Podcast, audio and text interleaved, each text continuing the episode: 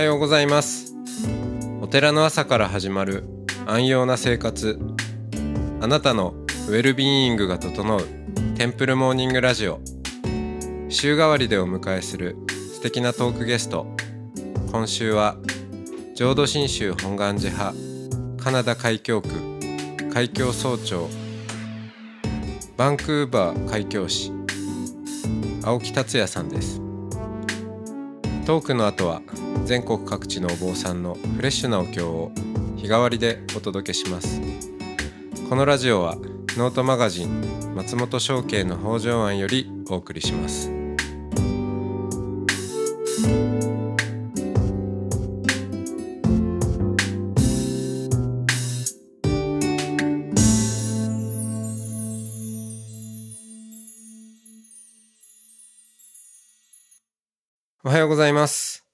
はようございます。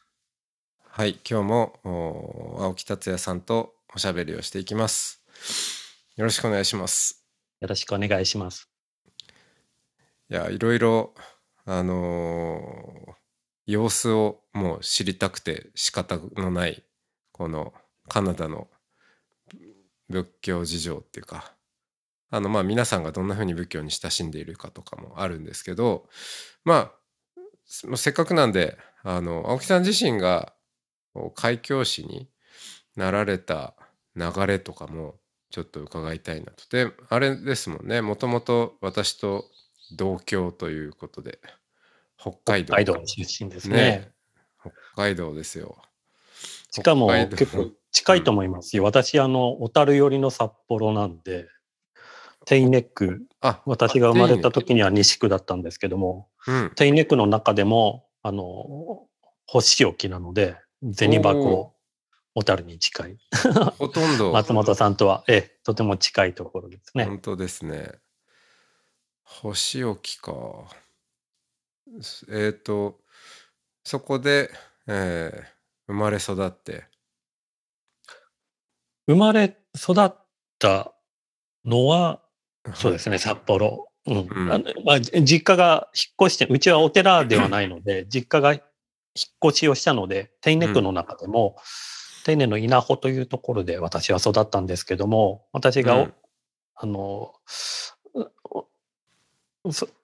もう僧侶として活動してからは、実家が引っ越して星置き、まあ同じ、あの、手稲区内のおよそ車で10分ほどの距離に実家がい引っ越したんですけど、まうん、あ、北海道の札幌で生まれ育ちました。その幼少期に、えー仏教とかお寺とか、まあ、もうちょっと広めるとこうなんでしょう宗教スピリチュアリティみたいなところとのこう関わりって何かあったんですか？そうですね。確か松本さんも同じようにお母様でしたからね。あの、お寺と関わりがあって。あそうですね母方が、まあ、お寺出身。うちは父がお寺の三男だったんですよ。うん旭川のお寺の三男で、もちろんその父の実家のお寺というのは、父の長男、私の叔父がうん後を継ぎまして、今は私のいとこ、その、えー叔父の長男が後を継いでるんですけども、そうすると父は三男でしたので、えーお寺を継ぐということはなく、私が育った環境の時は、父は札幌の、その当時はですね、札幌女子高校、今はもう龍谷総合学園になってうん、共学になったようですけれども、札幌女子高校の教員をしていました。音楽の先生を。ですから私は、そのお寺のお子さんということではなく、学校の先生のお子さんといううんことで育ちました。ただし、やはり父もお寺の出身だったので、まあ毎毎朝の、毎日のお参りはなかったんですけども、毎週日曜日の夕食の前にですね、うちは毎週日曜日の夕食はジンギスカンだったんですけども、毎週日曜日の 夕食の前にお正信玄のお参りだけはするんですよね。みんなで座って、法話とかではなくて、ただお正信玄をみんなと一緒に読むというのが、仏教との、まあ、唯一の接点でしたね。いいですねジンギスカンを日曜日食べる前に昇進芸をあげるとそうですね。そこに仏教的な宗教的な意識は全くなく習慣でしたね。それはただ単に。ただ、うんもちろん私の、あの、おじと言いますか、私の父はお寺の出身ですので、やはりこう、お盆ですとか、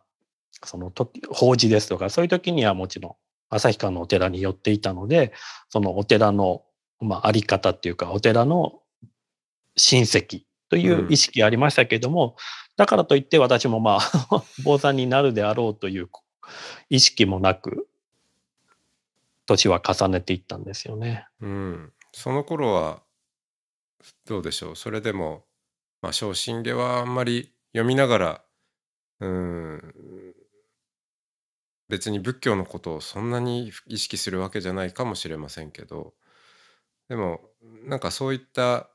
今の、えーお坊さん開教師っていうとこに通じる何かはあったんですか？それとも全然お昇進下、毎日曜日のお昇進下にはなかったです。ただし、開教師に至る道と松本さんがおっしゃられて、そこの道のりは多分一週間でこのラジオ足りるのかなっていうぐらい話が尽きることはないでしょう。うんというのも、私の父が高校の、まあ、西本願寺の修門校の教員であったということから、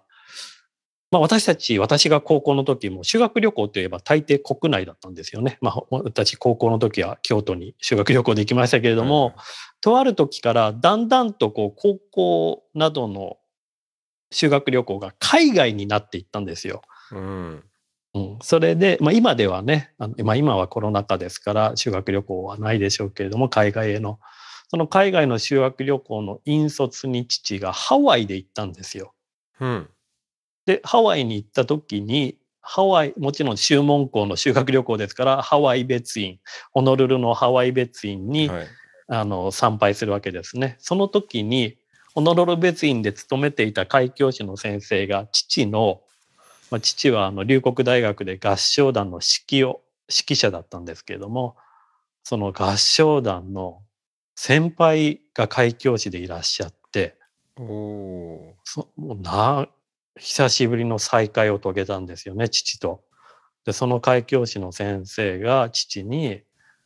あの開教師になれと。開教師になってハワイに来ないかと声をかけて。うん。で父はですね、ま教教員として長年働いていたんですけどもやはり自分が生まれ育ったお寺僧侶というやはり活動というものにも興味があったでしょうし、まあ、会社員であろうといろんな仕事を長年つ続けていると、いや自分のしたいことは本当これなんだろうかこれを続けていくんだろうと思う時が必ずしもあると思うんですよね。うんうんやはり多分そういういろいろな複雑な環境が合致して父は開教師になろうとハワイへ行こうと言ったの思ったのが私が高校中学校3年生14歳の夏でした。えー、だとするとお父さんは40代ぐらい。40代ですね。うん40代後半いや後半50手前だったかもしれません。おお素晴らしい天その気ですね。時にうんうん。で、私がち修学旅行から帰ってきた父がですね、私にこう言ったんですよ。私が中学校3年生、もう高校受験の半年前ですよ。うんその時に父が、もう達也、あの、受験の勉強はしないでいいと。英語の勉強だけしとけと。なぜかというと、あの、私たち、お僕、俺らはみんなハワイに移住すると。言い切りましたからね。え引率でハワイに行って帰ってきたらハワイに行くぞと。そう。あの、俺たちはハワイに行くぞじゃないです。うん移住するぞですからね。あそうですね。ういやすごいな。ん。うん。で、僕もそんなね、勉強がとても好きだった方ではないので、まあ、ただ単に受験勉強から解放されるっていうのと、うんまた僕自身も、まあ、ハワイっていうね、海外に行ったことないし、ハワイってね、やっぱり日本人が一番行く海外の地ですから、もう行ってみたいなっていう。で、何よりも多分今思えば、やはり父があそこまで、まあ僕が生まれた時にはもう教員でしたから、あそこまでこう目を輝かせて、こう自分のキャリアを変える、自分のやりたいことに挑戦していくってやはりそのきっかけになった時で父にすごくこう、うん、今までに見たことのないような抑揚感を感じたことが僕自身にも伝わったんじゃないかと。へえいい話、いい話あの家族は今のところ驚いたと思いますけど、今のところはいい話なんです。いい話なんです、ね、そうそうそう。続きがありました。はいはい。まあ、お寺で生まれ育った父は、うん、徳度、まあ、僧侶の徳度の同式は受けていて、はい、まあ、おお僧侶でああったんですけども、まあ、いわゆる得度だけの受けただけの僧侶で、それ以降別に特に僧侶としての研鑽を積むわけでもなくあのお勤めをねひたすら極めていくことでもなく布教するわけでもなくただ宗門校の学校の音楽の先生であった。それからまあ西本願寺では得度の次には教師という住職になる資格を、うん、うん、取らなくてはいけないのでまず教師に行きました。これはまああの資格教師資格試験を受けて研修を受けて教師に行って教師という住職になる資格。これは取れます。取れました、うん、しかし開教師になるとなるとそれはもう全然別物。私は今開教総長になって人事権を持った立場としていますけれども、うん、50代になろうとしている子供が3人いて14歳の方、海外に全く来たことがない、また僧侶として伝道布教もしたことがない。という方を採用するかというと、それは非常に難しい。うん、いくら私の その海峡区内の海峡師の他の先生、いやいや彼は僕の後輩なんだ、真面目な人なんだ、きっと来て頑張ってくれるよと言っても、果たしても僧侶として一つのお寺に着任させれるかっていうと、うん、非常に難しいものがありますよね。そうですね。うん、今今青木さんがその立場になってみて それは難しいよなということなわけですよね。うん、そりゃそうですね。うん、まあ、ね、簡単に言えばありえない。うん、それで日本で例えば僧侶としてずっと活動していて、はい、布教師を取って布教師として活躍をしていた。もし例えば権式を出てあの発式に非常に長けた人である、うん、もしくは海外で活動したくてすごく語学に、えー、達者な人である。というのであれば考える余地はあります。ただしそのよく開教師という資格の中に今はほぼいないと言ってもいいんですけども海外に住みたいという僧侶の方もいたんですよね昔は。うん、うん、これはもう単純にやっぱりいろいろな理由があります。えー、自分が住職継承するまでの間まだあと父が10年、うん、20年元気だしその間自分の自暴で僧侶2人あのあのこ腰掛けってやつですよね。そういうそういうことですね。うん、まあいろいろ複雑なまあそういうまあいろいろ複雑な理由があって父はあの開教師にはなれなかった。またそのギャップが激しくてですね、うん、私が学校から帰ってきたあの父がハワイに行くぞ移住するぞといった抑揚感とは全く真逆の、うん、もう昼間から飲んだくれてんですよ。で達也お前あの高校受験しないといけないから勉強ちゃんとしとけよって言われて。それで私がどうしたの？って聞くとあのハワイにみんなで行くことはないと。できないと。僕は俺は開教師にはなれない。うん。その時に初めて今でも覚えてますね。まあ父のそういう夢を継ごうと思ったとか、うん、そういう父の姿にインスパイアされたっていうのははっきり言って全くないんですよ。今でもそれは覚えてます、うん。ただし、そこまで一人の自分がね、父親として最も身近に育いた一人の、ね、男が海外で僧侶の活動をするという一つのねやっぱりすごくこうインスパイアを受けた姿またそれが叶わなかった姿を両方短期間で見てうん。僕自身がそこに何があるんだろうっていうのが開教師になろうと思った最後の最初のきっかけですね。何かは分かんないけど何かありそうな予感というのか。うん。ひ一人の人をまあそそうそういうふうにこうそれをめぐって、えー浮き沈みをしたわけですもんね。そうですね。うん。うん、それがまあ仏教的に言うと縁。それが、父が行けなかったということが縁で、うん、僕は海外での僧侶というものを考え出した。そそうですね。最初でした。うん、だって普通にその高校の教員をお父さんがずっとやってたら海まあ僧侶になるっていうこと自体もそうだしまましてや海外で僧侶になるっていう発想自体がやってこないですもんねなかなか。そうですよね。ええじゃあ結局まあそういう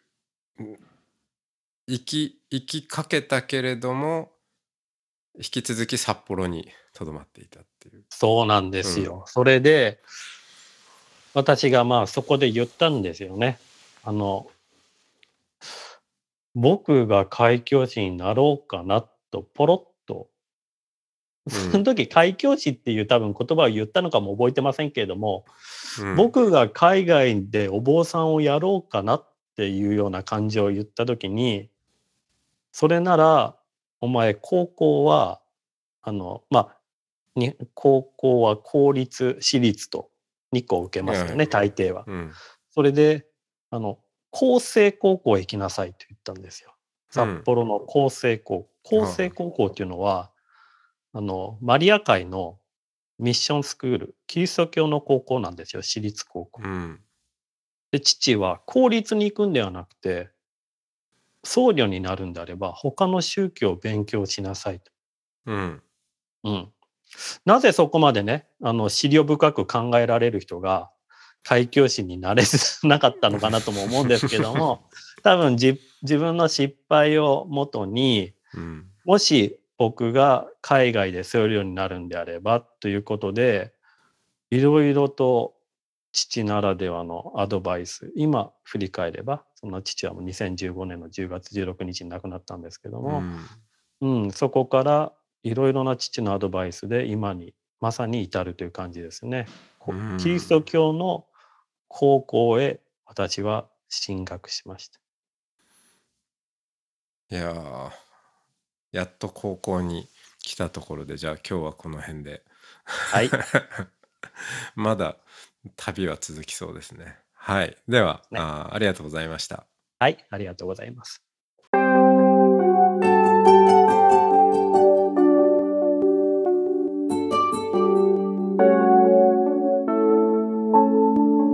ここからは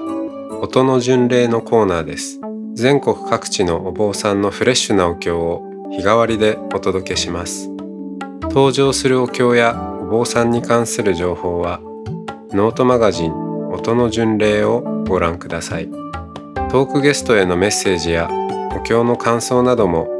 ノートマガジン音の巡礼ウェブサイトのコメント欄でお待ちしております。それでは今朝も音の巡礼いってらっしゃい。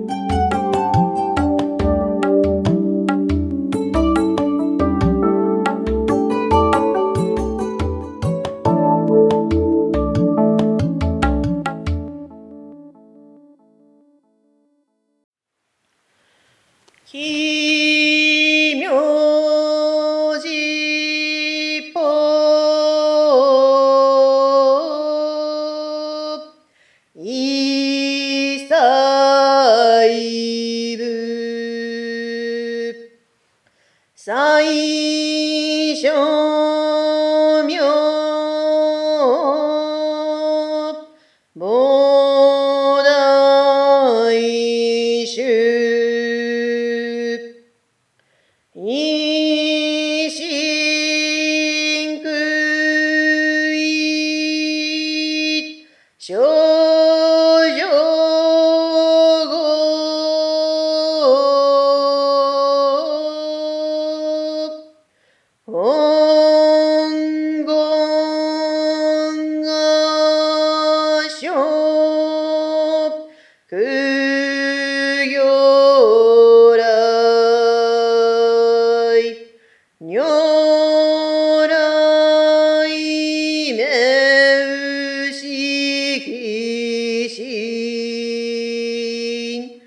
Sí.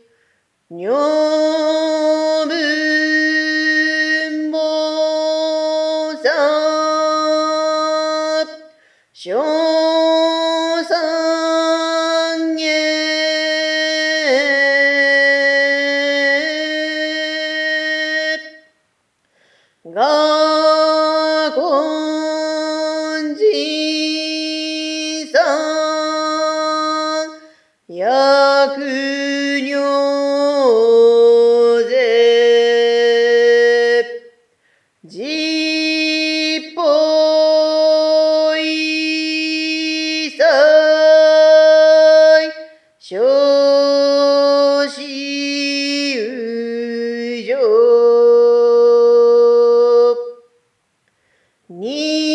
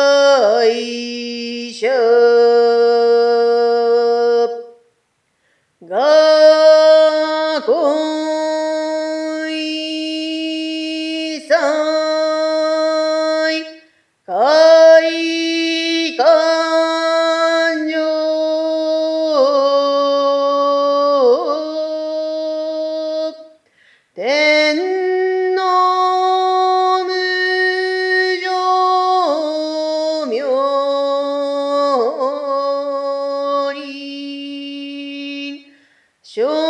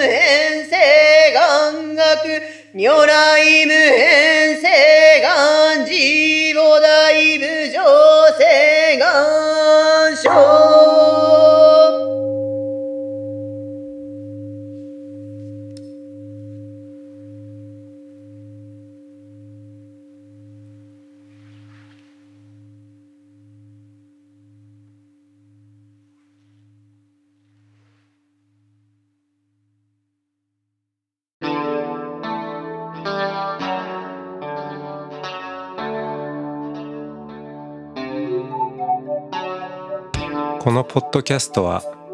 ノートマガジン松本紹圭の方丈庵よりお送りしました。お経コーナーはノートマガジン音の巡礼のご協力でした。